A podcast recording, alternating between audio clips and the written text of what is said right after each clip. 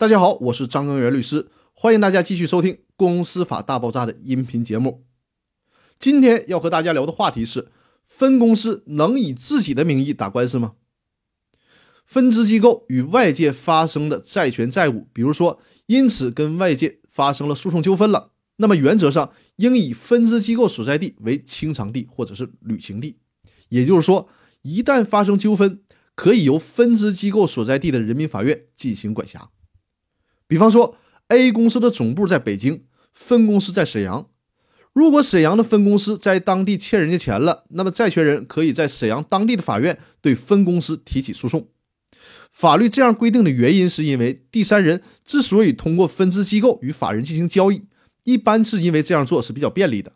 我一个在沈阳的企业，跟你北京公司在沈阳从事经营的沈阳分公司做生意，我不用跑到北京跟你总公司进行接触。这挺好，挺方便。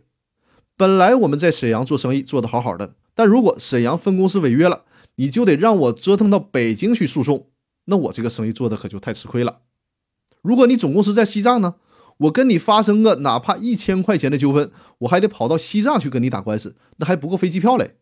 所以说呢，以分支机构名义与第三人交易产生债权债务的，应当以分支机构所在地为履行地，涉及诉讼的时候。应当向分支机构所在地的法院进行起诉，而不是非得向法人总部所在地法院进行起诉。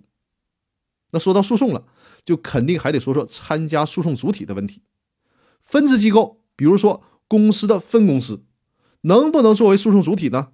能不能作为原告或被告出现在法庭上呢？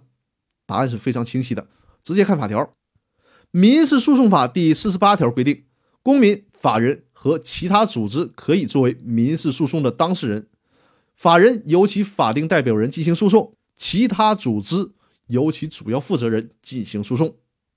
如果你觉得还不够清晰的话，那么我们再来看看司法解释。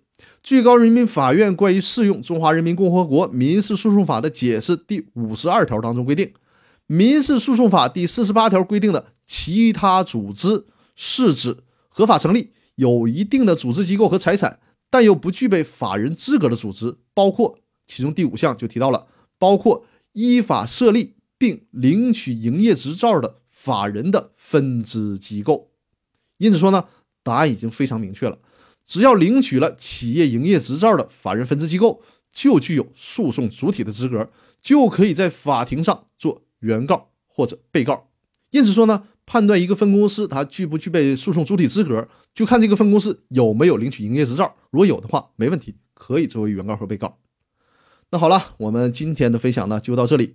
因为又是周末了，我还是要祝大家周末愉快的。尽管我已经连续好几个周末没有休息了，但是呢，我还是希望大家的周末能够过得愉快，过得轻松，不要像我这么累。那好，有关更多的内容，我会在下周继续和大家分享。我们。下周再见。